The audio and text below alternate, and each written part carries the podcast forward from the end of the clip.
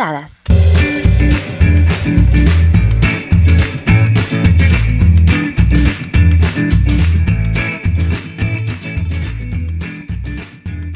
Hola. ¿Qué tal? ¿Cómo estás, perro? Está guapísima esta noche, noche europea, tarde peruana. Bueno, te cuento que así me he puesto para venir de mi casa aquí, porque uno nunca sabe qué se puede encontrar en el camino. En el camino, por supuesto, por supuesto. No, ¿Qué mentira, es tal? broma, broma. Muy bien, perro, ha sido unas semanas, unas semanas un poco locas, Locas, sí. pero, pero bien. ¿Tú cómo estás por allá? Bien, también, antes de continuar hablando, quiero dar la bienvenida a todas las personas que nos están escuchando. Ah, sí, A veces hola. nos olvidamos, ¿no? Es como si tú y yo habláramos y nos olvidamos que hay alguien que nos está escuchando ahí. ¿Qué tal? Bienvenidos y bienvenidas al tercer episodio de la segunda temporada de Empoderadas. Y se preguntarán, ¿qué pasó eh, con el episodio de la semana pasada? Porque Sí. estas chicas nos viven mintiendo y nos dicen que van a, van a sacar episodio cada dos semanas y, Y no nada, sacan nada. y no sacan el episodio hasta después de tres. Pues justamente es lo que estabas con, eh, bueno, lo que estábamos hablando antes de Sí. empezar a, a grabar, eh, era sobre todo esta movida política, esta crisis social y política que está aconteciendo ahora mismo en Perú, porque no ha pasado, todavía continuamos en crisis. No. Y en Perú se han dado una serie de acontecimientos bastante fuertes, bastante dolorosos también, bastante esperanzadores por otro lado, ¿no? Esperemos. Eh, ojalá. Y, y bueno, todo esto a raíz de una serie de sucesos bastante tristes eh, en manos o eh, bajo la responsabilidad de nuestro hermoso Congreso de la República, ¿no? Que eh, a seis meses de las elecciones decidió vacar al presidente Martín Vizcarra. Vizcarra, ¿no? Eh, y bueno, simplemente por, bueno, por incapacidad moral se habla de un golpe de Estado. Y, y bueno, entonces eh, entramos en una crisis, en un vaivén. Oye, ¿cuántos presidentes ya en, en, ci- en cinco años ya tenemos cuatro presidentes? Sí, ¿Qué es en cuatro, en cuatro años, en cuatro años han sido cuatro, Cuatro años. presidentes y en una semana prácticamente hemos tenido tres. ¿No? Pero sí ha sido una locura, en verdad.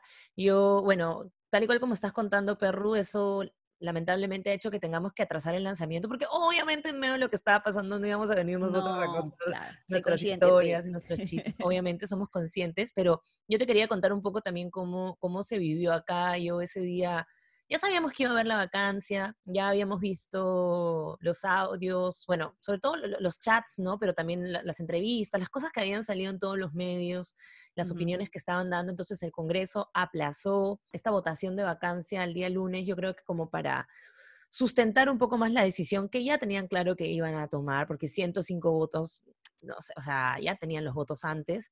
Fue una Seguro noche sí. súper triste la de ese lunes. Yo recuerdo que estaba regresando a Lima, estaba entrando a Lima y escuchaba RPP y escuchaba que sí, sí, por mi patria, por la justicia, que la justicia, así huevadas. Y yo estaba, Dios santo, y fue verdad que fue una noche muy triste. Al día siguiente sé que gente salió a marchar esa misma noche y luego el día siguiente, pero yo, yo no salí, yo no salí hasta el día jueves, pero sí te cuento que la gente al día siguiente estaba locaza. Yo creo que toda la gente estaba como que, tengo que, tengo que cambiar mis dólares, tengo que, porque empezó a subir, ¿no? Tengo que cerrar ese trabajo, porque mucha gente trabaja o hace consultorías o lo que sea, o por lo menos gente Claro. alrededor con el Estado, entonces decían, ya no nos van a contratar, no, hay que cerrar, entonces toda la gente Un pánico total. Total, ¿no? Total.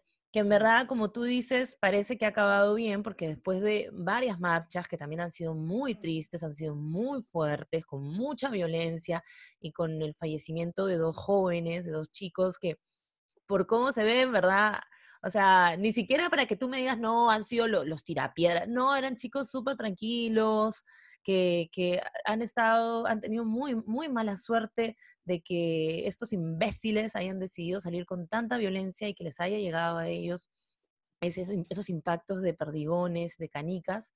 Y bueno, terminó horrible y, y obviamente terminando tan feo, creo que lo único que quedaba era que Merino se vaya eh, y que haya un nuevo presidente que dentro de todo nos trajo un poco la paz, porque cuando salió el nuevo presidente, Sagasti, cuando habló, te juro que yo sentía que estaba viendo una película de Harry Potter y que, y que Voldemort había sido como, como mantenido tranquilo y Dumbledore hablaba y decía, bueno, y 100 puntos para el Partido Morado y todos, "Eh". te lo juro que yo lo sentía así. Ay, Así qué que fuerte, sido- fue demasiado, bueno, a ver, fue un discurso que, que estuvo muy bien pensado, muy bien hecho, además este señor se expresó súper bien. Era, eran palabras que necesitábamos escuchar, pero evidentemente es un contexto en el que no podemos bajar la guardia para nada No. y no podemos confiarnos tampoco. Creo que todo lo que ha pasado, a pesar de, de todo lo triste que pudo haber sido, ¿no? Y frustrante también, está justamente generando algo bien chévere, ¿no? Que es este movimiento eh, revolucionario. La generación bicentenaria. Exacto, de, de manifestantes jóvenes, ¿no? Apoyados por toda la sociedad, pero en su mayoría, eh, digamos, propulsado por la juventud, ¿no? Que ha salido a marchar, ha utilizado todos los espacios habidos y por haber, tanto públicos, las redes sociales han TikTok, explotado. Perro. ¡Guau! sea, ha TikTok sido ha increíble. sido un medio de difusión, Sí. pero increíble. Te juro que Increíble. estos, estos caverni- dinosaurios de la política pensaban que todo el movimiento, todo detrás de todo esto y que nos había organizado Sendero Luminoso, Los terroristas. Y ha sido todo por TikTok e Instagram, o sea, están pero en otra, He visto verdad. memes buenísimos, memes buenísimos. Y sobre Sí. todo eh, el, el sentir de la gente, ¿no? Y mm, es importante acá recalcar que el hecho de manifestarnos, el hecho de hacer escuchar nuestras voces, no nos convierte en terroristas. No, para es empezar, nuestro es derecho. que tenemos, por supuesto.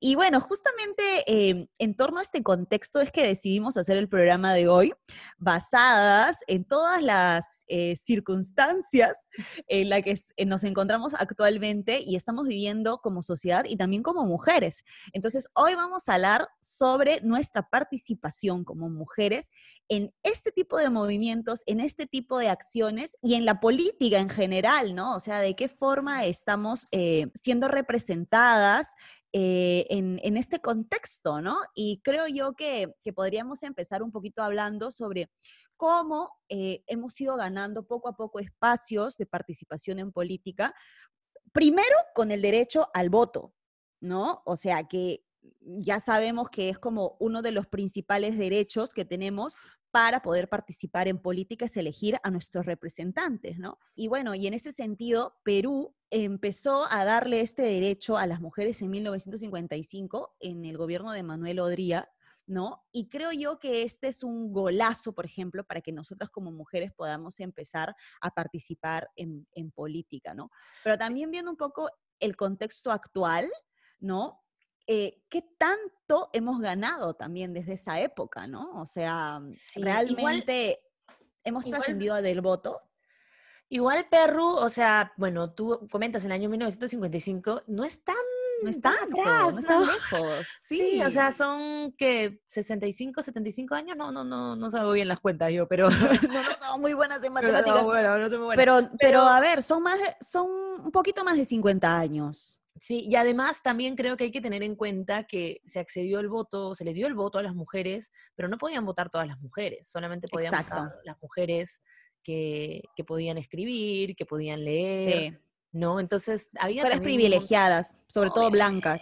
Obviamente, obviamente. ¿no? Y que probablemente conociendo además la historia de, creo que el movimiento feminista en el mundo en general o la tendencia, no eran ellas quienes pedían su derecho a voto y a participación, ¿no? Casi siempre las que han participado más son parte de la población oprimida, ¿no? La población Sí. de mujeres trabajadoras, como como por ejemplo en Francia, en Europa, donde se inicia este movimiento, son ellas la fuerza que hace, inclusive que por ejemplo la Revolución Francesa estalle o inicie, son las mujeres de condición pobre, ¿no? Y que, ah, luego nos ayudaste a rebelarnos y todo, y a la hora a la hora no les dieron ningún derecho. Entonces, siempre, siempre igual tiene como que sus matices, y como te digo, también ha sido hace unos años nomás, ¿no? Yo tan solo Sí. imaginar que, que, no sé, mi abuelita quizás pudo ver esto, pero en algún momento no tuvo la oportunidad de votar, a mí me hace sorprenderme un montón, ¿no? Igual como tú dices, es un logro, es un logro que se aplaude, es un logro que, que está ahí como un hito para nosotras porque es un primer paso para participar en la política, ¿no? Que es que Totalmente. lo que queremos, ¿no? Ahora, ¿cuál debería ser el siguiente paso, quizás? Sí, bueno, a ver, ya existen mm, algunas lideresas, ¿no? Eh, consagradas a nivel político en diferentes países y también vemos que ya ahora existen mujeres presidentas, ¿no? Pero es una cuota mínima, solamente 12 países en el mundo tienen a mujeres presidentas, ¿no? Eh, que representa el 6,2% de la cantidad de países que existen a nivel mundial. Son, son 194 países de los cuales solamente dos están liderados por mujeres, entonces no es nada. Y uno de ellos, casualmente, en América del Sur, nuestro vecino, Bolivia, tiene una presidenta mujer, pero ya sabemos por qué, no porque haya sido elegida democráticamente, ¿no? sino por toda esta crisis política que también sucedió en este país, ¿no? Pero bueno, igual es poco, es una cuota muy, muy baja, realmente, ¿no? Y, y bueno, pero es rescatable, ¿no? Porque estamos dando pasitos pininos, baby steps, se podría decir, pero bueno, hay algo ahí. Igual, por ejemplo, es súper rescatable que el nuevo gabinete ministerial de Perú, ¿no? Actualmente cuente con ocho ministras y justamente la presidenta de la PCM, Violeta Bermúdez, ¿no? Es mujer, la presidenta del Congreso, Mirta Vázquez también, ¿no? Entonces... Y feministas, ¿ah? feministas, además, exacto, ¿no? Y que se han pronunciado directamente. Pro aborto, todo, todo el paquete. Exacto, todo ahí, todo metido, tres por uno. Sí, tres por uno. Este, sí. Y, y, entonces esto es bastante rescatable, ¿no? O sea, eso dice muchísimo también de la intención de este gobierno de transición, ¿no? De respetar la ley de alternancia y paridad, que vamos a hablar un poquito más adelante con esta invitada de Lux.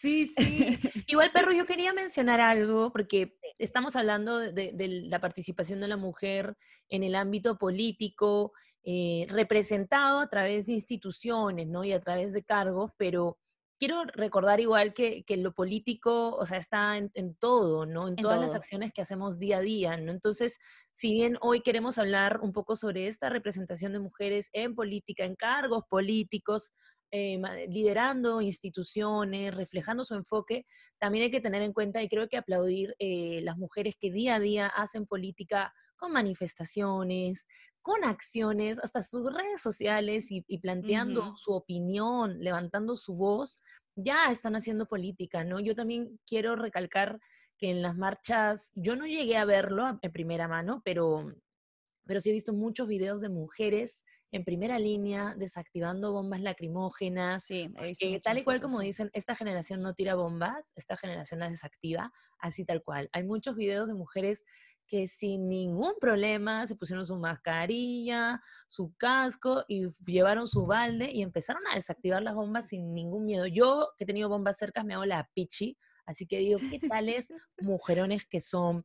En verdad, que qué valentía, que también han estado metidas en, el, bueno, en el escuadrón no le llamaba, pero en la comisión de, apoyo, ¿no? A víctimas, a, heridos, ¿no? También han estado ahí ayudando a muchas personas y creo que esas acciones también son políticas, ¿no? También acciones Totalmente. día a día levantando la voz, también es político, ¿no? Hay un dicho además muy feminista que dice lo personal es político, ¿no? Porque si día a día, sobre todo como mujeres, somos violentadas, somos agredidas, somos silenciadas, tenemos el deber, creo, de levantar un poco la voz y ahí entramos a un ámbito político, ¿no? Pero como dices, hoy vamos a hablar un poquito más acerca de cómo, cómo poder cultivar esto y cómo también lo vemos reflejado en instituciones con una gran invitada, además que tenemos hoy, una mujer de política total, ¿ya? Ay, me encanta, me encanta. Más adelante vamos a tenerla para poder hacerle todas las preguntas que se nos vengan a la mente.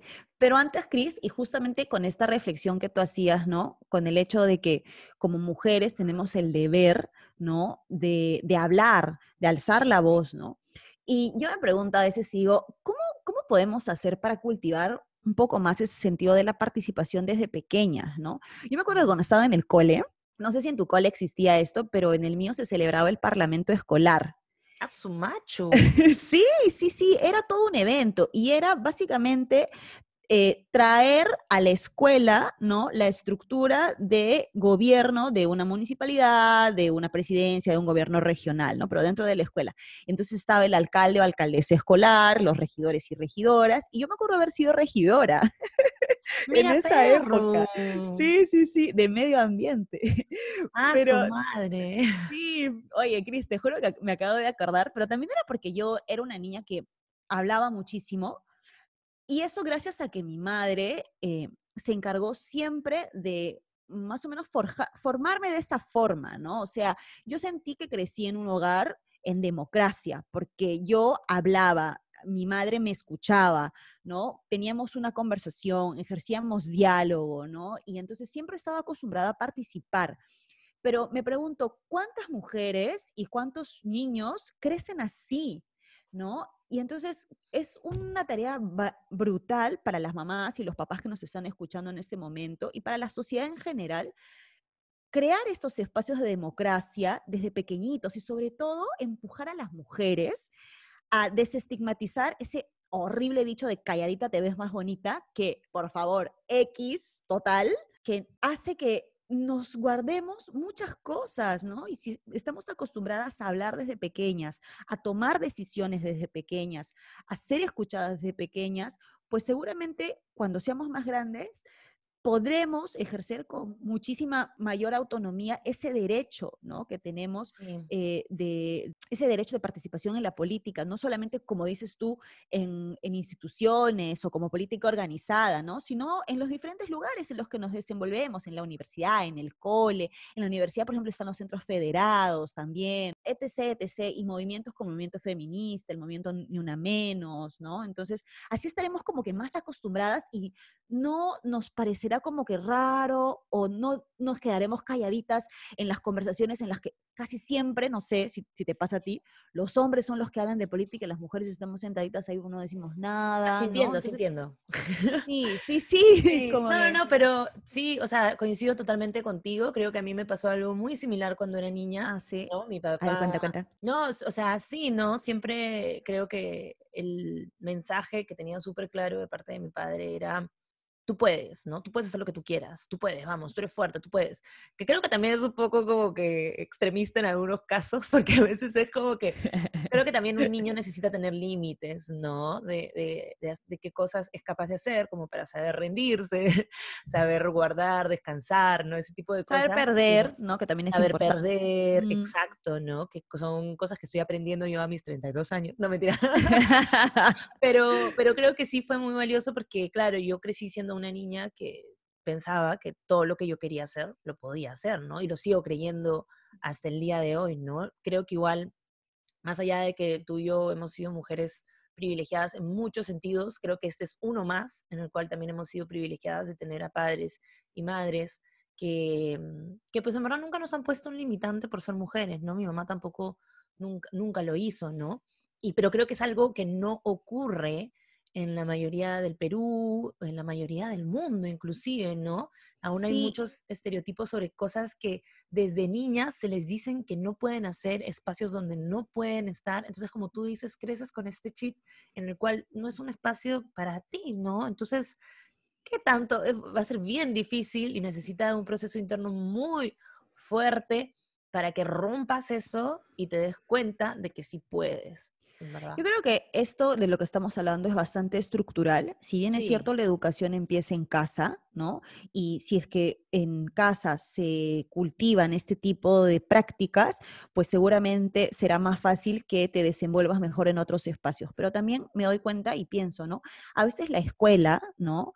Tal y como está este, estructurada, limita muchísimo la capacidad crítica, no solamente de las niñas, también de los niños en general, ¿no? Entonces estamos como que acostumbrados. Sí, dime, dime. Te, ponen como en un. Entrar a la escuela es como tener una forma y que, y que salgas como con forma cuadrada, ¿no? O sea, sí, totalmente. O sea, como que eh, es muy limitante porque no nos ayuda a desarrollar esa capacidad crítica. Siempre. Eh, hacen, yo sentía en mi escuela, por ejemplo, que el, el profesor, la profesora siempre tenía la razón. y que los estudiantes estábamos ahí para aprender. No sentía que también como estudiantes podíamos darles lecciones a nuestros profesores y profesoras o que el aprendizaje era mutuo, por ejemplo, ¿no? Sentía que en todo momento teníamos que agachar la cabeza, recibir órdenes y acatarlas y que y que no podíamos cuestionar nada, porque si cuestionábamos algo, automáticamente palo o un cero o a la dirección, yo viví en la dirección. Me imagino, este, conociéndote, conociéndote. total. Entonces, siento que como, como, que no nos ayudan a desarrollar también ese lado más contestatario y por eso Perú ha sido una sociedad dormida durante muchísimos años. Y es ahora que con esta generación del bicentenario, ¿no? Apoyado, e, evidentemente apoyada por toda la estructura de la sociedad, porque ha sido como el 65% de la población de Perú que ha salido a manifestarse, estamos como que dándole un vuelco nuevamente a eso, ¿no? Pero ahorita hay que seguir trabajando ahorita mencionas algo porque, que, no sé, yo le hago el link, ¿no? En mi cabeza. que claro, ¿no? Si hemos sido una sociedad que ha crecido sin una voz, sin la oportunidad de decir cosas, eh, cuando llegas adulto y hablan de temas de política, pues tu, tu cabeza va en automático con que no lo puedes hacer, ¿no? Pero esta generación donde quizás estamos nosotras ligeramente incluidas, porque ya estamos un pasito para allá. De Ay, qué cosa, sin decir las edades. Sin decir las edades, casito que no somos bicentenarios, casito, por un pelito nos hemos amarrado. Ah, pero, pero espera, según Noelia Chávez, que es la socióloga que, que adjudicó, Sí, somos parte de, o sea, si bien es cierto, la generación bicentenario está promovida o, propulsada por los jóvenes, pero estamos todas las personas que hemos estado involucradas en este proceso también dentro de. Así que sí, pero por un pelito, por un, por un pelito, perrúa, casito que no entramos, en verdad. Tomemos como Perú para entrar al mundial, que tuvo que ir a repechaje, Pero bueno, esta generación que como tú dices vendría a ser el corazón de la generación bicentenario, estos chicos en el cual nos incluimos, son muy activos en redes sociales, ¿no? Sí. Y en redes sociales lo que ha hecho es darle la oportunidad a todos de que tienen una voz y decirles a todos de lo que, ellos dicen puede, no necesariamente, pero puede llegar a ser un viral y puede llegar a ser súper importante y puede llegar a un montón de personas. Entonces, quizás por ahí tiene algo que ver, ¿no? No soy socióloga ni nada, pero he tenido una, una, epifanía en el que puede tener algo que ver, ¿no? O sea, si le has dado a esta generación que crece la oportunidad siempre de alzar su voz, también lo van a hacer en temas de política, ¿no? No van a tener miedo, no han crecido tan cuadriculados, no necesitan haber estado en un colegio súper chévere como los Reyes Rojos que siempre te da la oportunidad de, levantar la voz para darte cuenta de que tú también, sí, cherry de cariño, para darte cuenta que tú también lo puedes decir, ¿no? Quizás por ahí tiene que ver, pero ¿por qué no le preguntamos esto un poquito más a nuestra invitada, a Natalia, con quien vamos a estar dentro de unos minutitos? Pero por supuesto, ya regresamos en el próximo bloque para continuar hablando sobre este tema súper interesante. No se muevan.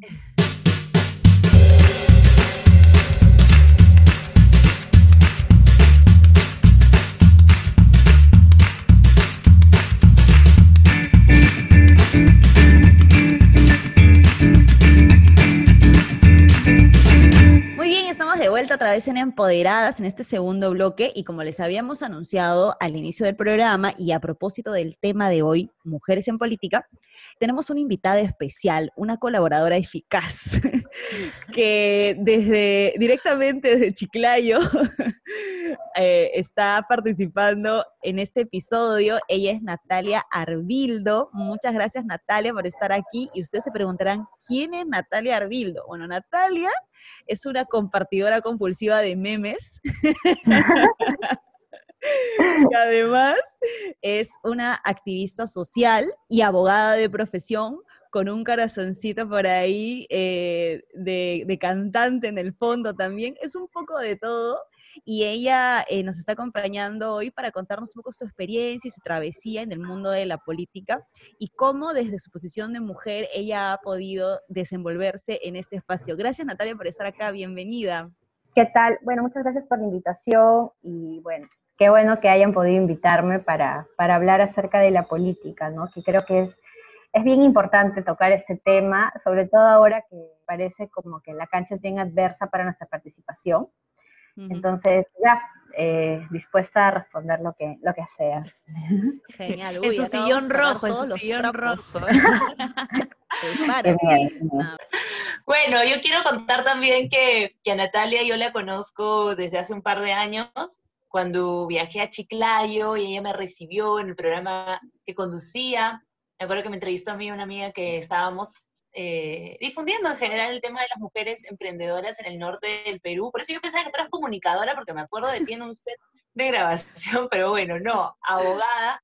Y que después de eso, como nos teníamos en redes sociales, yo siempre veía que ella compartía, aparte de sus memes de siempre, eh, creo que cosas bien interesantes sobre la política, sobre la participación de la mujer y también la participación de los jóvenes. Así que, Natalia, como primera pregunta del día, yo quiero saber, ¿cómo así iniciaste en la política? ¿Qué, fue ese bichito que te dijo, mm, no, yo acá tengo que alzar la voz y decir algo y participar? Cuéntamelo. Sí, bueno, primero sobre el tema de que ah, la gente suele confundirse porque dicen, ¿en serio eres abogado? Porque como que los abogados tienen un estereotipo así más, no sé, más, más serios, ¿no? Y ya, en cambio, yo no soy tan, tan seria. Y por eso mis amigos me dicen, sí, tú eres la abogada chévere, ¿no? Porque igual, incluso dentro de la misma profesión hay todo, este, una serie de estereotipos y una serie de perfil, ¿no? Yo casi no, no encajo, pero igual sí soy abogado, sí soy abogada, tengo mi, mi colegiatura y todo. Por si acaso tengo mi cartón. sí. Y ya básicamente me inicié, bueno, como lo dije, desde los 16 años en el tema del activismo. Siempre me ha motivado eh, a hacer cosas y, y, me inicié, de, yo recuerdo que un parteaguas fue el tema del No a Keiko, que ahí, digamos, inicié la participación social propiamente dicho, cuando no podía ni votar todavía, pero ya estaba ahí hablando y haciendo incidencia. Y más chiquita, este, bueno, muy ligada sobre todo al tema de, no sé si ustedes han pasado, quizá, o todos hemos pasado en un momento, no sé si ustedes, pero la mayoría de, jóvenes, de gente, sobre esos temas religiosos, ¿no? Del catequismo, etcétera. Yo también, eh, digamos que tuve mi primer contacto con lo social ahí, a través de Infancia Misionera, fui misionera, ahora que ya lo había olvidado, mira, ahorita me acabo de acordar que fui misionera de trigo verde, trigo maduro y, todo lo que implicaba ello, porque también implicaba hacer labor social, etcétera, ¿no? Y de pronto de ahí me fui un poco encontrando con, con esto, ¿no? Con, con una, que, lo que yo creo que es una vocación, porque no cualquiera, no, no cualquiera, si no te apasiona, no te puedes meter a política, porque de verdad te hace, te hace sufrir, te hace llorar, es, un, es una carga también, pero a la vez sabes que persigues algo mucho mayor, ¿no? Entonces, este, para ser sincera, yo creo que para estar te tiene que apasionar así un montón y si no, mejor, si no hay pasión o no te moviliza, pues, pues hay muchas cosas a las más, más que hacer, ¿no? O sea, política partidaria, hablo, porque en realidad todos hacemos política, comentamos, conversamos, nos ocupamos de los asuntos públicos, pero ya cuando eres parte de, de un partido o haces militancia, ya la cosa cambia un poquito, ¿no? O sea, y ya, bueno, más adelante vamos a cambiar, vamos a hablar un poquito acerca de quizá ese tema, ¿no? De cómo es saltar de, del activismo social hacia, hacia un partido, porque tampoco es fácil, es como una decisión, no sé, es como si tuvieras que elegir un, un novio, un enamorado, una cosa así, ¿no? Porque es como que ya te quedas con, con, ese, con ese partido. Es que claro, es eso, ¿no? Como que pasan así, haces todo, haces todo un análisis, dices, bueno, finalmente me quedo aquí o me quedo aquí pero, pero es eso, ¿no? Igual, es que es lo mismo, es lo mismo con una relación. Ahorita se me acaba Y si eliges mal, te quedas con el tóxico. Claro, tóxico ahí, pero es lo mismo, porque igual le entregas tu tiempo, le entregas tus energías, es una parte importante. Tu dinero. Tu dinero también, porque varias veces me he quedado misia por hacer actividades políticas, y así pasa, ¿no? Le entregas todo, le entregas todo, a cambio de nada. Pero bueno, es súper chévere lo que estás diciendo, Natalia, porque cuando hablas, y porque te estamos viendo también se nota que hay pasión ahí, ¿no? Y creo que eso es clave, no solamente en política, sino en muchos aspectos de la vida, ¿no? Eh, realmente seguir, digamos, esa, esa, esa, ese bichito que te mueve, ¿no? Y que te hace, digamos, tomar una decisión tan valiente como la, como la que es participar en política y sobre todo siendo mujer. ¿Cómo te recibe a ti el mundo de la política siendo mujer en Perú? O sea, empezaste tú como activista social, que quizás dentro del activismo social todavía podemos, este, como que ir bandejeándonos un poco como mujeres, ¿no? Pero ya cuando entras, digamos, a ese otro espacio, que es un espacio más partidario y que casi siempre está caracterizado porque se compone por hombres, ¿no? Es un poco como más, mm, creo yo, a lo mejor me estoy equivocando, corrígeme por favor, pienso yo que quizás ahí empiezan un poco los problemas, ¿no? No sé. Sí, tal cual. O sea, es como, me ha recibido, eh, no sé cómo decirlo, pero, pero no, no, fue, no fue tan grato desde el inicio, de hecho, porque eh, yo creo que es un tema cultural, ¿no? Es como que tú entras a un espacio que es fundamentalmente masculino y lo que, lo que, lo que no te dice muchas veces las cifras o no lo refleja claramente y más bien se ven las vivencias, es que la mujer se tiene que esforzar el triple para que te crean que tú sí eres capaz, ¿no? Normalmente a un hombre adulto le creen porque le creen, ¿no? Pero una mujer joven que te venga a decir yo quiero hacer tal, tal, tal y tal cosa, o sea, no le crees, no le crees. Entonces tú tienes que esforzarte el triple, el cuádruple, hacer todo ahí bien, cumplir todos los checks para que recién digan, ah, bueno, ella sí puede ejercer un cargo, ¿no? Entonces, eso de que nos regalan los puestos, que nos ponen por cuoteo, o sea, e, eso es mentira, porque en realidad yo he visto, y lo he visto en la cancha, el esfuerzo de las mujeres militantes es, yo creo que se esfuerzan muchísimo más, ¿no? Para, para poder tener un espacio siquiera y para que les compren el discurso, les compren lo que, lo que, lo que ellas están diciendo que sí es cierto.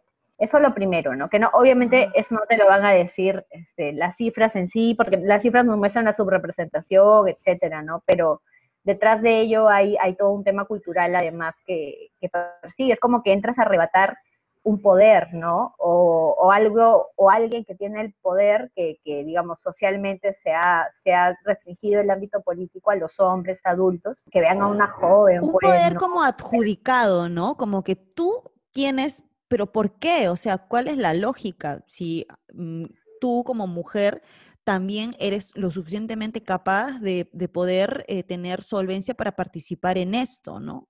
Sí, claro, o sea, si yo te contara varias cosas que hemos pasado. Te cuéntalo, cuéntalo todo. Por ejemplo, ¿no? La última que me dijeron, así, la última para la, A ver. Para la colección, para la, en exclusiva. Ajá, vamos. Recién que ha habido un proceso político, a mí me dicen, ah, yo estaba compitiendo con un compañero, ¿no? Entonces, un, un, otro, otra persona dice, pero hay que reconocer, o sea, Natalia es simpática, pero el compañero tiene trayectoria. Entonces es como que, o sea, yo no tengo trayectoria, o sea, yo nada más estoy ahí porque, no sé, porque caigo bien. Porque caes bien. Claro, o sea, sí caigo bien seguramente, no lo sé si les caeré bien a ustedes, Sí, pero, una bella. pero sí, creo que, creo que sí, eh, no tienes, o sea, no te estoy pidiendo si es que soy simpático o no, te estoy preguntando y estamos en un proceso político en el cual tienes que elegir, o en todo caso decantarte por una persona que te sientas más representado, ¿no? O representada. Claro. Pero no es necesario como que caer en este tipo de, no sé, de adjetivos, ¿no? Porque realmente yo nunca he visto, ¿no? De que a un hombre sí, pues no le digan, ah, es simpático, simpático, ¿no? Y, y, y, y- y eso anule lo, lo que ha hecho o las capacidades políticas que pueda tener.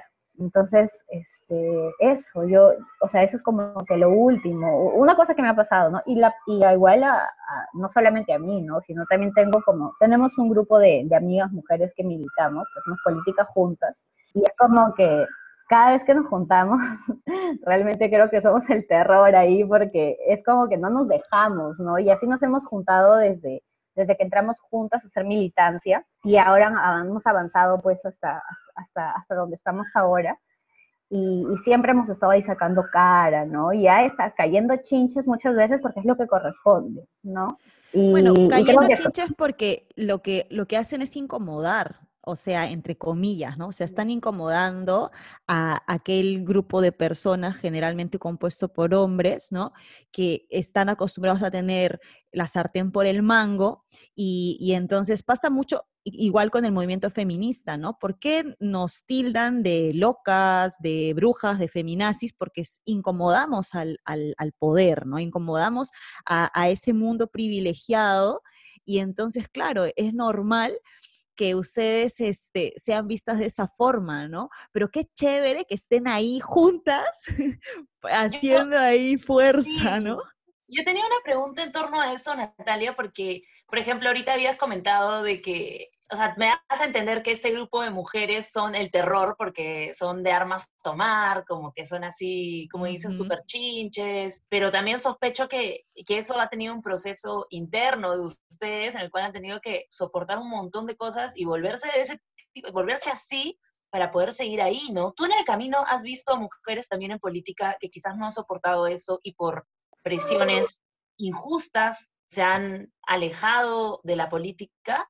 Sí, en realidad sí, o sea, es que es todo un proceso interno, como dices, ¿no? O sea, no lo asumes de la noche a la mañana porque igual esta clase de expresiones yo las cuento ahora como que ya, no una anécdota, pero en realidad cuando las escuchas a la primera te afecta, te choca y, a veces tienes un colerón todo el día, así que no se te pasa con nada. Entonces, eso, eso me ha pasado, ¿no? Por ejemplo, la última vez que me dio un colerón, así un colerón así todo el día, es que un, una, una persona pues del partido dice, porque nosotros estamos en una escuela política para mujeres, ¿ya? Y dicen, pero ¿por qué para mujeres? Eso es feminacismo. Tienen que hacerlo para todos iguales. Entonces, y, y, y, pasa, pero tú obviamente ya haces de, de, tripas corazón en la militancia y es como que, bueno, es lo que toca, ¿no? Es un proceso ya hasta, hasta un momento en el cual tú tienes que empezar a, no sé, hasta yo creo que, que dentro de las militancias uno se vuelve hasta pedagógico y eso me ha pasado a mí, ¿no? Eh, me he hecho, ya vamos a, a, tratarnos, porque igual se entiende de que no, de que se entiende de que socialmente nos hemos criado en una cultura tan machista que nos cuesta saber que hay espacios exclusivos para las mujeres en los cuales tratan de sus propias problemáticas, ¿no? Y claro, con mis amigas o con mis compañeras eh, ya hemos hecho este, de tripas corazón, es como que ya ahora vemos eso, ya, pues, ¿no? Nos reímos, pues, pero, pero eso no exime a que haya todo un proceso interno, ¿no? O sea, yo me acuerdo que me fui a hacer campaña con Chor, por ejemplo, y un, un pata dijo, bueno, una, una, persona dijo que no iba a hacer campaña por mí mientras yo estuviera con Chor, por ejemplo, ¿no? Porque así no eran las formas. Pero ese tipo de expresiones, o sea, es que este tipo de expresiones son bien, bien, este, bien recurrentes, o sea, a nosotros nos parece caído del palto, ¿no? Decimos, ay, que, pero pasa, o sea, te lo dicen y mucho, ¿no? Y, y es como que siempre tratan también de, de, de, decirte lo que tú tienes que decir, ¿no? Porque ellos saben más que tú, entonces tienes que estar ahí como que, y está bien un consejo, ¿no? Pero ya es como que caen en que toda la pauta te la quieren tirar cuando tú también ya, ya sabes la tuya, ¿no? Estás también eh, que eres pro LGTBIQ y entonces seguramente ya con eso tienes, te tienen marcada, fichada. O sea, de hecho yo, este, yo no, no soy de la, de la población LGTB y mi mejor amiga también digamos, es, y que hace política conmigo, encima de eso, es, este, es activista LGTB. Pero, por ejemplo, yo sí soy opositora sí, al alcalde de mi ciudad, ¿no? Y es como que tiene una página de trolls y una troll o un troll, bueno, sé que es hombre, sé que es hombre, pero igual este, se escudan, ponen un perfil de mujer, ¿no? Y pone, puso así como que a un amigo, porque me defendió en un comentario, le puso, le puso algo así, ¿no? Este, anda, anda con tu lesbiana y chapa tus 20 lucas. Y era como que, o sea, a mí no me ofende porque no me parece una ofensa. No es una ofensa. Pero, No es una ofensa, pero de hecho es como que es lamentable que ellos piensen que sí es una ofensa, que lo están utilizando como una manera de, de invalidarse, o sea, tu, tu, orientación sexual tiene, tiene digamos, eh, estos matices de, de, ser digna o ser indigna, ¿no? Y a mí me parece bajísimo pero son argumentos que utilizan muchísimo, muchísimo, muchísimo en la política, sobre todo cuando es una política, eh, como diría yo, transgresora, ¿no? Eh, en Lambayeque, donde yo hago política, este, si hay toda una cultura también distinta o, o, algunas formas. Nosotros hemos elegido a congresistas que están ahora investigados, hemos elegido a Becerril, con eso te digo bastante. Entonces, ahí, ahí sí, hay toda una, una situación para aprender conjuntamente, ¿no? Igual es una serie de cosas que nos han llevado a una situación así. Incluso yo pienso que es el propio sistema electoral que, que está hecho para, para, que salgan los peores. O sea, yo tengo un análisis propio que quizá podamos hablar más adelante, pero sí pienso que, que el sistema político y todo está hecho para que salga esos peores que no te gustan, esos van a salir finalmente porque, porque así están las cosas. Entonces, este y eso es un, panorama, un panorama general, pero básicamente sí, hemos hecho como, como... Perdón, justo te iba a preguntar un poco acerca de eso, ¿no? ¿Cuál es tu visión en torno a todo lo que está ocurriendo ahora, ¿no? Hemos tenido una semana pasada y antepasada eh, bien agitada políticamente hablando, y como tú dices, es el resultado de algo, pero también es el despertar, quizás, esperamos, creo muchos, con, con emoción e ilusión de que lo sea así, pero quizás es el despertar de algo nuevo, ¿no? ¿Cuál es la visión que tú tienes sobre lo que está pasando? Mira, yo creo de que hay este, un, un, sistema en sí en el cual está hecho para que siempre ganen los peores, los más mafiosos, los más cochinos, los más sucios, los más desgraciados, esos. Porque hay toda una serie de normas. El propio sistema electoral eh, es un sistema que favorece o que tiene, eh, digamos, espacios en los cuales se puede filtrar, por ejemplo, actividades delictivas, ¿no? Las campañas políticas son cada vez más caras y una situación en la que estamos ahora que muchos ciudadanos ni siquiera llegan al sueldo mínimo. Al contrario de eso, el crecimiento de las campañas es cada vez mayor y la militancia aporta mucho menos, ¿no? Entonces eso nos puede dar un escenario de, de qué tan eh, fregado está todo el sistema electoral y cómo es que las alternativas eh, que nos ofrecen no siempre, eh, no siempre son, son, digamos, totalmente el reflejo de lo que la ciudadanía quiere, ¿no? En esta última elección, por ejemplo, hay congresistas, porque yo puse el Congreso, que fueron electas o electos y que tienen mucha menos votación que yo. Entonces hay todo un sistema electoral que creo que deberíamos cuestionar, ¿no? Eso por un lado, y creo que lo, lo que ahora se ha reflejado básicamente eh, es despertar, como dice Cris, ¿no? de la generación del bicentenario. Eh, yo tengo y pienso de que es una serie de demandas acumuladas, ¿no? nosotros como jóvenes, bueno, ustedes también son jóvenes y saben la problemática que atravesamos, mala educación, eh, contratos basura, ¿no? Salimos del, de, la, de, la, de, la, universidad, tenemos nuestro cartón, todo bien bacán, pero luego, ¿quién te contrata o cómo, en qué, en qué condiciones hacen las prácticas? que también es una realidad, muchas veces ni, certificado te dan. Eh, haces tus prácticas, no valen como experiencia laboral, no te pagan el sueldo bajísimo, precario, y esto es con suerte llegas a un sueldo mínimo si es que eres recién ingresado.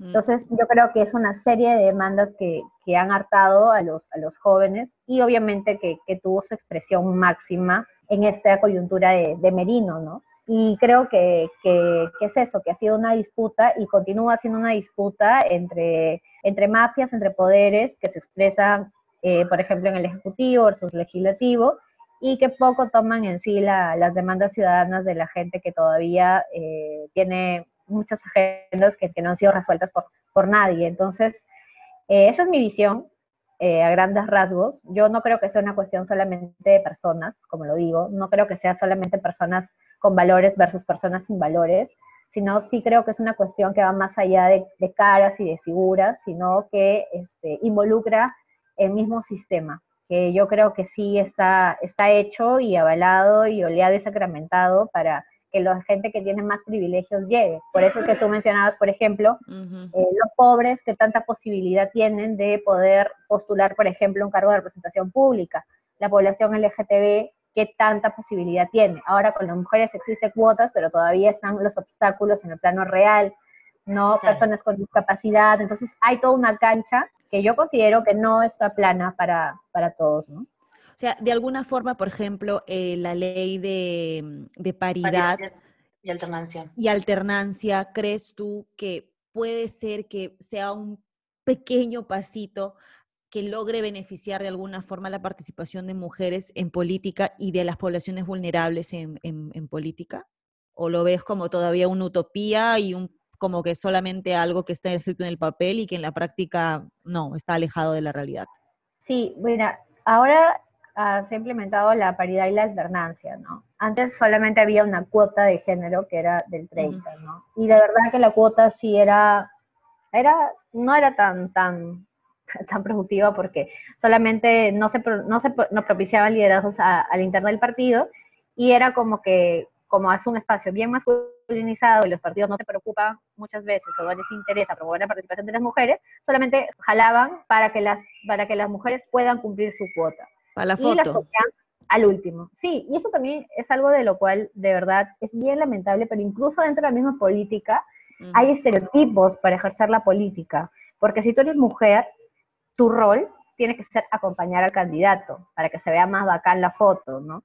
Si tú eres mujer, tienes que ser la secretaria de actas, que no está mal ser secretaria, pero tú puedes desempeñar más roles que ser la secretaria de actas.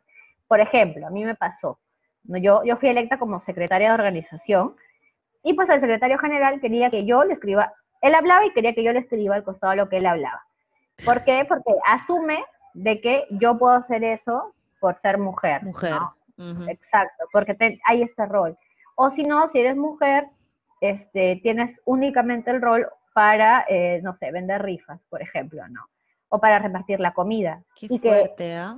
Sí, es que en serio, hay un montón de estereotipos incluso dentro de la propia política. O sea, el, Mm. o sea esos, esos estereotipos que tú ves en la sociedad en general también se, se trasladan, exacto, o sea, tal cual, ¿no? La mujer tiene que tener ese rol secundario, tiene que acompañar, tiene que este, estar ahí. Oye, Natalia, qué, qué fuerte lo que estás contando y en este momento, ¿no? Y de qué forma, como tú dices, todo lo que venimos hablando en los diferentes episodios del programa y cuestionándonos sobre el tema de los roles de género, los estereotipos, cómo afectan tanto a las mujeres en los diferentes espacios en los que queremos participar, en los espacios públicos. Porque claro, mientras estemos en el espacio privado, ¿no? Ahí todo bien, no pasa nada, no. Ajá, exacto. Pero cuando ya, plum, das el salto, este, se te trepan encima, ¿no? Básicamente, y empiezas a sufrir todos los males que, que existen, ¿no? Y que, bueno, tú los tienes correctamente mapeados, por lo que veo, y me parece súper bien. Y te queríamos preguntar un poco sobre, claro, el tema de la campaña política también debe ser todo un mundo, ¿no? Para poder llegar al Congreso y más aún con todos esto, con todas estas dificultades que nos estás contando, ¿no? ¿Cómo fue tu experiencia candidateando? Sí, en realidad eh, lo mismo, igual, ¿no? Creo que es una experiencia muy. Sí.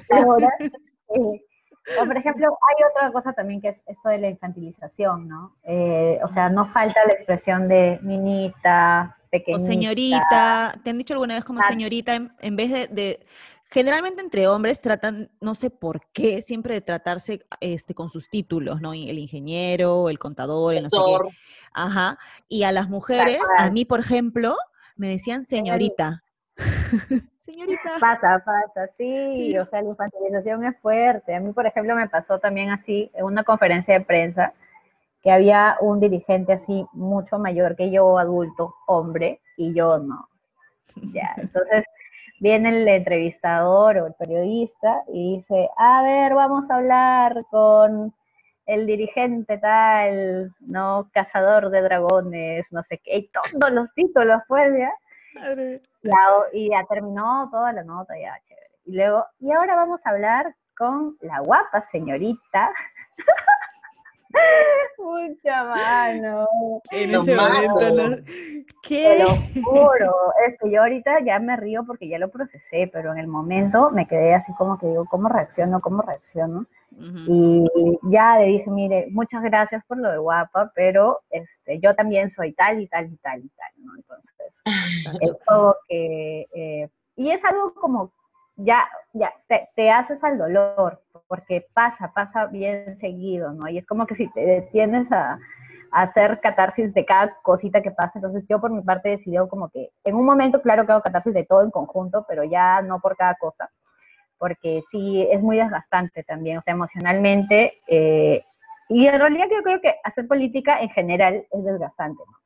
Pero también hacerlo con todas las condiciones en contra es el doble, ¿no? Yo, por ejemplo, sí he asumido eso y me tomó en serio el tema de la salud mental y sí también estoy con acompañamiento psicológico, porque hay cosas que Claro. no, no, no dependen ya de ti, ¿no? O sea, este, y que muchas veces atacan, y eso me dijo mi, mi psicóloga, que atacan lo que tú representas o, lo que, o la imagen, pero no a ti como persona, porque a ti como persona muchos ni siquiera saben cómo eres, pero de pronto no les gusta que tú seas, no sé, de izquierda o que seas feminista, entonces te, toda la, esa concepción que tienen de la ideología te la trasladan hacia ti como persona, ¿no? Pero en realidad no te conocen, entonces este, hay que tomarlo por, por ese lado, ¿no? Pero ¿Alguna vez, no te han dicho, ¿Alguna vez te han dicho terrorista? Ah, sí, un montón de veces. O sea, yo porque... Eso sí, ya, ¿Qué no te de hecho, igual, igual yo que soy de izquierda, este, siempre, ¿no? Ya, la terruca, la terrorista, la roja, la la lesbiana, la La niñita. derecha peruana te rupea harto, ¿ah? La derecha Sí. peruana, cualquier cosa que no les gusta, terruco, terruco. Yo, Natalia, te quería preguntar un poco cómo había sido, nuevamente en el tema de candidatear, pero cómo habías visto tú a la gente, a los jóvenes, que cómo tomaban tu postulación, ¿no? O sea, tú, tú comentaste inclusive que te parece que el sistema está mal porque actualmente hay congresistas que tenían menos votos que tú, entonces hay todo un tema del sistema de por qué tú no entraste, que, que, que igual me gustaría que nos expliques, pero, pero también quisiera saber cómo, cómo te respondía a ti directamente la gente cuando te veía postulando, ¿no? ¿Sentiste un apoyo grande o sentiste que había una campaña sucia? Cuéntamelo todo, todo creo que Algunos, algunos este, o sea, como que, no, normal, no, ya te critican de por sí, ¿no? Por ejemplo, una señora, eh, nunca voy a olvidar que en el mercado me dijo, tú, si tú recién te estás despetando, ¿qué vas a postular? Anda no sé qué. Ya, por ejemplo, ha habido reacciones así, pero también ha habido reacciones este, chéveres, ¿no? Sobre todo de jóvenes y, bueno, de mujeres también bastante, ¿no? Eh, sobre todo mujeres, esas mujeres así, que son cabeza de hogar, y que están ahí, punche, sacándose el ancho ya. Y creo que siempre como que sintonizaban un poco con este discurso, eh, bueno, que en mi caso yo, yo tenía, ¿no? Que era de, renovación, de una nueva generación, ¿no? Y en los jóvenes sí es como que decían, por favor, no te rindas, continúa, ¿no? y bacán porque a veces uno recibe las, las expectativas o las esperanzas de la ciudadanía en, en, votos, ¿no? O sea, y es bacán porque y es una responsabilidad porque ya no eres tú sola, sino que, por ejemplo, en mi caso, si tuve algo de 15 mil votos por ahí, y era como que... Más que Merino. Merino, tuvo 5 mil y algo. más que Merino. Sí. Y, este, y recuerdo que igual es como que ya tienes expectativas sobre, sobre lo que tú haces y ya te, igual estás ya en otro, en otra, en otra situación, ¿no? Igual yo lo tomo como, como una responsabilidad. Y a veces ellos dicen, sí, tú puedes, ¿no? Y yo a veces o sea, para, así entre nos, es como que digo, pucha, qué chévere, pero también qué, qué responsabilidad. Y si supieran que a veces yo también me tiro al, a la cama y no quiero hacer nada porque, o sea, me, por ejemplo, en la anterior campaña sí me pasó que me puse bien, bien triste, ¿no? Porque, o sea, es que es, es fuerte la, la competencia, ¿no? Yo, por ejemplo, entré a la campaña y entré y dije, ¿por qué, o sea, entré una, en una situación existencial ahí, ¿por qué deberían votarme a mí antes que a otro candidato, por ejemplo? Entonces, es que te remueve todo porque es un proceso fuerte, ¿no? Pero ya conforme ya vas avanzando, ya las cosas se van acomodando y ahora como que ya esas cosas no me suceden, pero, pero igual, yo creo que más que los miedos siempre está la valentía o la o ese algo que no sé qué es, o no sé cómo definirlo, pero que te impulsa a, a estar ahí, ahí, ahí, a pesar de que a veces parezca tan complicado. Yo quisiera saber si un merino o alguna vieja gloria se hace todas estas preguntas y tiene estas peleas existenciales como tú y se cuestiona si realmente debería ser elegido para ser el representante y siente realmente esa responsabilidad ¿no? De llevar sobre su cabeza las esperanzas de la gente. Me parece que no. me da la impresión de que no. Me parece que necesitamos más Natalias, definitivamente. Sí, yo también me he preguntado si es que se lo cuestionarán, ¿no? Por ejemplo, a veces, yo, por ejemplo, soy bien chancona, ¿no? Y estaba estudiando, así, todo lo que implicaba bastantes cosas de propuestas de Lambayeque, ¿no? Y recuerdo que un profesor de economía que me apoyó mucho en mi campaña, me dijo, tú estás estudiando y qué bien, ¿no? Pero te apuesto que los otros candidatos ni siquiera se cuestionan qué quieren para, para la región. O sea, ni siquiera van a estudiar, no les importa, solamente van a ir a meter plata por todos lados y así quieren llegar al caballazo, ¿no? Sin importar el, todo lo que hay que desarrollar para, ¿no? Pero bueno, igual yo creo que, que lo, lo, correcto y lo, lo más humano es, es, es mostrar esto, ¿no? Porque a veces no te, no te lo van a decir, es difícil que te digan, pucha, me puse triste o me pasa esto o estoy en esa situación, pero sucede porque somos seres humanos y también ¿no? o sea, somos susceptibles a estar tristes, a un día querer derrumbarnos, a otro día estar muy contentos, pero este, siempre creo que teniendo la visión de que no nos, no nos vamos a dejar derrumbar, porque igual a veces decimos, o yo digo, ya puede ser que me ponga así en un momento, pero luego me doy cuenta de que si no lo hacemos nosotros, nadie lo va a hacer por nosotros. o sea, y esa es la verdad. Sí, totalmente cierto. Yo tenía una pregunta, Natalia, ahorita, ahorita que, que hablabas, eh, creo que eres bastante joven para tener todas estas ideas que ni siquiera, estamos más que seguros que ni siquiera dinosaurios que llevan muchísimos años en la política eh, las tienen o las han tenido alguna vez en su vida, ¿no? Entonces mientras hablabas yo decía como que, wow, o sea, si sigue, si sigue ahí, yo creo que va a llegar súper lejos. Y no sé, me nació la pregunta de saber si, si, por ejemplo, en el futuro tú más allá de ser congresista te verías haciendo otras cosas en política, hasta quién sabe ser presidenta o algo así. Ah, no sé, la verdad es que no me lo he planteado. Yo asumí mi candidatura al Congreso este, porque básicamente fue una decisión de equipo, ¿no? Eh, ah, bueno, yo les cuento que igual hay todo un equipo que, que estamos asumiendo estos espacios políticos sobre todo de jóvenes que nos conocimos en el NOA Keiko y luego hemos venido por diligencias universitarias, por voluntariados. Entonces era como que ya eligieron a una persona que podría ser candidateable, que porque igual para ser candidato también tienes que, que tener un perfil, no a todo el mundo le gusta ser candidato, no todo el mundo quiere ser candidato, ¿no? Hay otros que se dedican a otras cosas, ¿no? A hacer comunicaciones, a darte el discurso, etcétera, pero, pero bueno, la ofrenda fui yo, y me dijeron, ahora Te este, sacrificaron. ya, ya va a ser Natalia y ya. Entonces, este, asumí ese rol, ¿no? Porque es un rol, o sea, tú no eres tú sola, o sea, es, tú eres una, una, una un, un, clavito de todo el engranaje, porque en realidad hay, detrás mío hay, hay, personas, está todo el equipo, equipo, la gente que ve, que ve la campaña de tierra, la gente que va y habla con tal y habla con tal, otra persona que ve las comunicaciones, las personas que ven el tema de la imagen, etcétera. Entonces es todo un equipo y todos aportan desde sus propias perspectivas. Por ejemplo, mi amiga con la que hacíamos política, y ojalá escuche este podcast que se llama Cintia, que fue mi jefa de campaña la vez pasada, de verdad me decía, amiga, yo no quiero ser candidata, porque a mí me gusta perrear y me gusta chelear. Entonces la gente me va a estar mirando y no, no, no, yo no quiero ser candidata, yo solamente te voy a acompañar. Y yo, ya, bacán, ¿no? Pero es, es una, es, es, que cada quien tiene su propio rol y sabe lo que le gusta y lo que no. Totalmente. igual, igual creo que, que... Dale, dale, dale.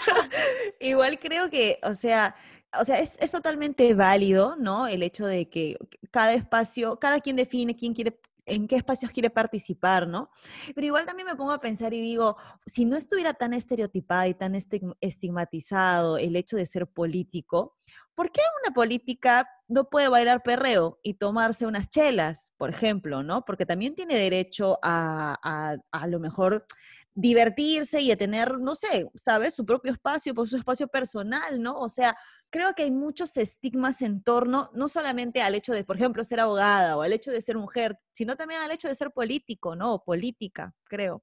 Sí, por eso es que yo también quiero romper con, con esos, esos, tipos, ¿no? Porque hay como que... Ay, quiero perrear. O sea, los, los, políticos claro, tienen un o hacer campaña perfil. con short. ¿Por qué Claro, no? o sea, por ejemplo, tienen un solo perfil, ¿no? El terno hasta acá, Sí. hablar en términos de, o sea, yo no soy así, o sea, por más que me, no sé, que me agarren de las patas y me arrastren en toda la vereda, no soy así, o sea, porque no, no soy así. Pero hay gente que sí, pues que es su personalidad, ¿no? Y no debe ser un Y solo perfil, porque creo, claro, yo creo que ya acabó ese tiempo de los políticos así acartonados y todos Totalmente. ¿no? Porque igual, o sea, hay distintas representaciones y claro, o sea, pero igual, o sea, ahí hay un tema con lo que mencionaba mi amiga, ¿no? Porque igual cuando ya asumes una candidatura o lo que fuera, ya eh, el ámbito público y privado está menos, menos claro. Yo, yo quería decirte que, eh, o sea, la, la, respuesta que me diste me pareció más aún, más, más genial todavía. Me gustas más todavía. Porque, claro, no creo que hay muchos políticos que, que siempre cuando llegan al poder o, o, o, en general su participación está en torno a, ambición al poder, a llegar a algún puesto específico o algo, ¿no? Y que tú comentes que, que en verdad lo que, lo que más te interesa a ti o sea, que, que nos comentes que, que, más que lo que más te interesa a ti, que no, no sabes esa respuesta porque simplemente tú estás respondiendo a un grupo, ¿no? Y a, y a cómo el grupo vaya a decidir participar, creo que le da aún más sentido a, a, cómo debería ser la participación de los políticos, porque al fin y al cabo se deben a la gente que representan, ¿no? O sea, para eso están ahí, no para ellos decir, ah, yo quiero hacer esto, yo quiero hacer sino para todo Sí. conversarlo adecuadamente con tu grupo, con quien tienes a, quien, a quienes tienen atrás, que son hasta el pueblo, ¿no? Si lo llevamos a, a si lo llevamos hacia atrás, hacia atrás, bien atrás, ¿no? Entonces, creo que es bien valioso también que, que nos comentes eso, ¿no? Que más allá de, de lo que tú quieras o sabes o, o, te pudieses proponer, es algo aún para discutir, ¿no? Yo también quería hacerte una pregunta acerca de, acepta, acerca de cómo es que tú crees, que, ¿cuáles conceptos crees tú que, deberían dársele a la, juventud, ¿no? O quizás hasta a las niñas para poder ayudar e incentivar que participen en política? Es como que quizá nos, nos socializaron en un espacio en el cual el espacio político era como que negado, ¿no? Y tú siempre veías que los referentes eran masculinos, ¿no? Yo crecí con esos referentes, ¿no? En la política masculino. Y después darte cuenta que igual tú también puedes estar, creo que, que lo hace lo hace chévere y creo que, hay que formar a más a más líderes sociales, ¿no? Yo igual por eso también formé Quilla, es un espacio, es un programa educativo especializado en derechos humanos y el tema de género, porque hay, hay bastantes reflexiones en torno a la participación política, ¿no? Lo que tú decías, ¿no? Que hay, hay gente que yo no entiendo cómo es que quiere ser candidato y, que, y, va, y no le importa ir solo, así no tenga equipo, o sea, yo me muero si es que me pasa eso porque tú, yo entiendo que las políticas son colectivo, ¿no? Que tú vas y vas porque hay un equipo detrás, no hay una, un proceso además que ese equipo ha pasado para que tú puedas candidatear, ¿no? Entonces, eh, yo creo que, que eso, y, y, muy importante el tema de los referentes, sobre todo, ¿no? de, demostrar que también podemos las mujeres estar en un espacio que históricamente se nos ha sido negado, pero, pero eso, agrandar las dos. ¿Y algún referente en política que tengas tú, mujer? Hay varios. Eh, bueno, en mi caso, varias. Eh, por ejemplo, está Verónica, ¿no? O sea, de hecho es mi referente porque yo este, soy parte de su partido y aparte de ello, eh, yo ingreso a política por ella. Y, ahí que yo quería ver ese tema de la importancia de las representaciones y las imágenes, ¿no? Yo no me decidía a hacer partido porque decía, me voy a quedar en sociedad civil de activista porque me era, es, es más, más este, menos, o sea, hay menos, este, ¿cómo decirlo? Menos anticuerpos que puedes generar desde ahí, porque ya al asumir un partido, tú asumes un posicionamiento político, eh, tienes una opinión, te tienen cólera, porque es normal, ¿no? Y yo vi que ella era una mujer joven, como yo, entonces yo me animé por eso, porque me vi representada. Entonces, por eso es muy, por eso la representación no es una cosa menor, es una cosa eh, fundamental, creo yo, para, para abrir el espacio de participación, porque tú no sabes cuánta gente está mirando a alguien y dice, mira, ella es joven, mujer, y yo también, entonces yo me siento representada, yo también voy a agarrar valor para poder hacer una militancia, por ejemplo, ¿no? Y no solamente con mujeres jóvenes, si ves a una persona, eh, no sé, LGTB que se está empoderando, y hay otras personas que pueden estar mirando también esos referentes. Por eso es muy importante el tema de representación de los referentes y creo que, que, que a quien podamos mirar sentirnos igual reflejados, ¿no? Con razón esta frase que, que, fue una de las de los hashtags así más potentes de la de, toda la marcha y el movimiento que pasó en estas en estos últimos días en Perú, el no me representa, Medino no me representa, este congreso no me representa, realmente es bastante potente, ¿no? Porque sí, pues es verdad, o sea, no nos vemos representados en esta gente que está ahí, ¿no?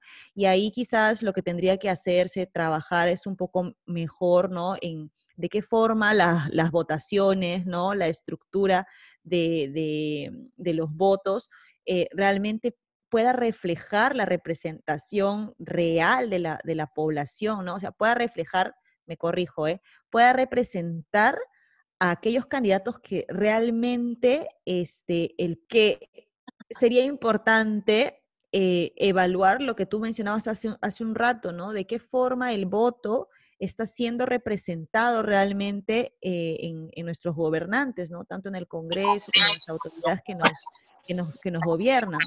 Bueno, ahí hay algo, hay algo, creo que como dices, estructuralmente está súper mal, ¿no? Yo la vez vi que, o sea, quienes han entrado de congresistas solamente han sido elegidos por el 40% de, de, de, la población, entonces hay un 60% que no se siente representado y creo que también lo que está pasando es, es este, un resultado de eso, ¿no? Nosotras queríamos en verdad agradecerte un montón que tú estés ahí luchándola bastante por, por mantenerte vigente, por entrar y sobre todo buscando, buscando eso, ¿no? Buscando que la representación sea lo que prime, como al fin y al cabo creo que, que debería ser en política. También, también nada, qué chévere que, que, estés luchando y abriendo camino al resto de mujeres, ¿no? Porque sospecho que, yo cuando era niña no recuerdo casi nada haber visto mujeres del bando bueno en política, ¿no? jóvenes. Jóvenes, menos aún me podía sentir yo representada, aún así, ¿no? Entonces creo que también se está abriendo bastante camino a, las futuras generaciones. Y en esa tarea igual estamos porque, por ejemplo, hemos abierto escuelas políticas eh, dirigidas a mujeres y a jóvenes, porque también es importante el, el, legar o que haya más personas que más adelante puedan asumir, ¿no? Porque a mí me parece esa posición bien egoísta de querer no sé, o sea, que tú todo da la vida, o sea, no vas a poder ser, ¿no? Entonces puede venir otra persona y es importante que tú con lo poco que sabes, eh, bueno, en mi caso yo creo que me falta muchísimo, o sea, de hecho bastante, y, o sea, hago mi tarea, hago mi chamba, pero igual siempre estamos aprendiendo constantemente, entonces sí, creo que me he enfocado mucho en la formación de, de nuevas lideresas y nuevos líderes sociales, y es bacán, es bacán ver cómo hay más personas que, o sea, antes no podían o no les gustaba hablar y luego ya los ves dando las conferencias, ¿no? Qué chévere. Eso, ese trabajo es súper rico, de verdad. O sea, es el legado que ustedes están dejando, que tú estás dejando como, como política, ¿no? Y eso es bien bacán. ¿Hay alguna plataforma en la que las personas que nos escuchan este, puedan acceder a este tipo de formación? O a lo mejor tienes algún perfil en redes sociales para que la gente te siga y también se entere un poquito más de tu trabajo?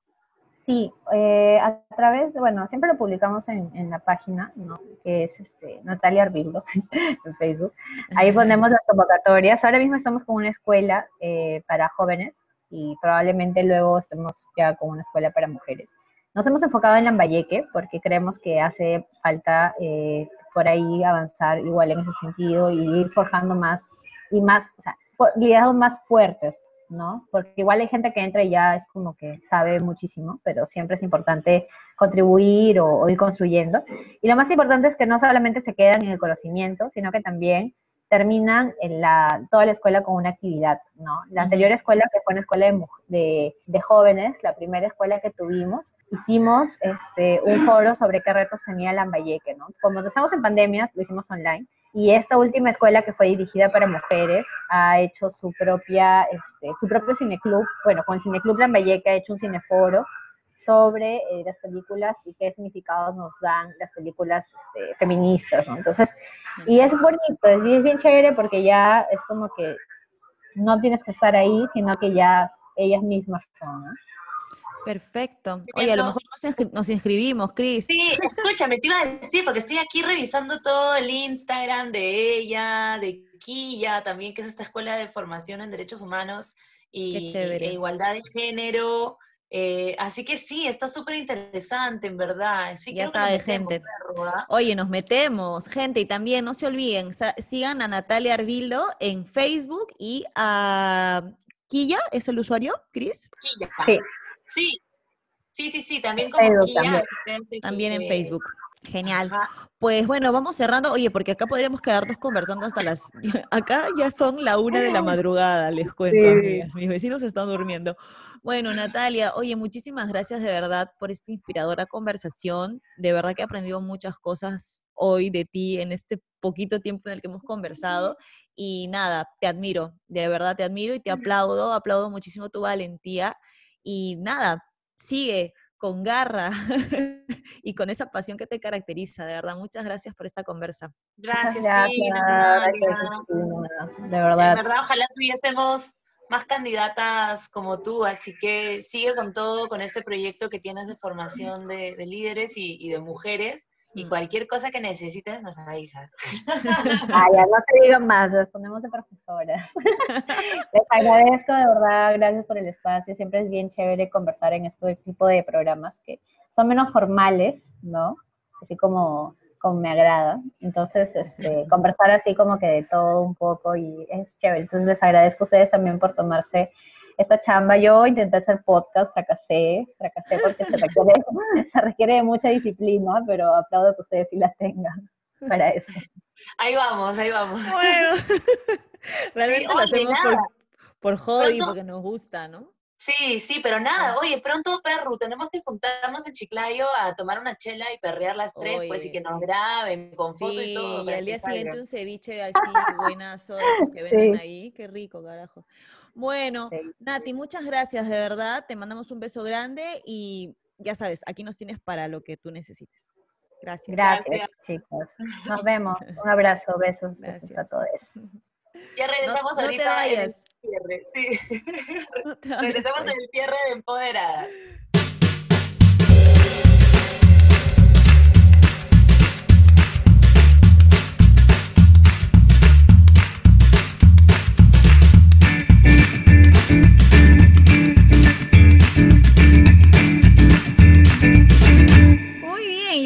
De vuelta con la parte final de este episodio Mujeres en Política. Wow, ¿qué tal conversa con Natalia Arbildo? La verdad que todas las personas que hayan llegado hasta esta parte del podcast, este, espero que, que hayan este, recibido toda la información que Natalia nos ha dado, porque es bien fuerte lo que ha dicho, ¿no? Desde su posición como mujer en política y de qué forma amigos y amigas, sí existe esta, eh, sí existe desigualdad de género, existe, existe, está ahí, tenemos un testimonio viviente y no solamente está en, en- en la casa, no solamente pasa eh, entre en las relaciones de pareja. Sí, no, claramente. Yo sabía, esta chica iba a hacer un golazo pa- para poder darnos un poquito, un poquito de información, que era lo que nosotros queríamos, ¿no? Saber en el tema de mujeres. La verdad es que es admirable todo el trabajo que ha hecho. Yo siempre la he visto en redes y, y- y siempre me ha parecido admirable, así que también los quiero nuevamente invitar a que la sigan. eh, y también, no solamente a que la sigan a ella como personaje, sino que en general también intenten buscar referentes así como ella, jóvenes, mujeres, que sean realmente representantes de una población específica, que traigan cosas nuevas también a política en nuestro país. Hemos pasado, hemos visto hace unas semanas a Antero Flores diciendo que no sabía cuántos, no sabía nada, que no sabía que era el Instagram.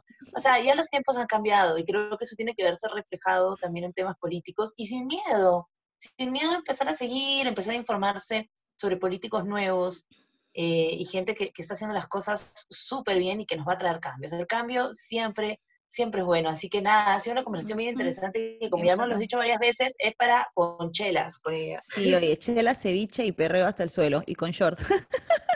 Con shortcito. Y lo último que quiero decir es que además de buscar referentes en política, también se lancen ustedes, amigos y amigas que nos están escuchando, a la cancha, a hablar, a ejercer su derecho de participación, a ejercer su derecho eh, como ciudadanos que viven en democracia. Eso también es súper rico y es súper interesante para mejorar como sociedad. No se olviden de seguirnos en Facebook e Instagram, empoderadas.podcast y de recomendarnos con sus amigas y amigos, familias, pareja, expareja, mm, no sé, mamá, papá, tienes permiso para hablar con el ex, si es que le vas a recomendar, empoderar. empoderadas, Si no, por supuesto. Y nos reencontramos dentro de Nos dos semanas más. Sí, de verdad. Nos encontramos pronto. Un Cuídense besote. mucho. Cuídense mucho. Chao. Adiós.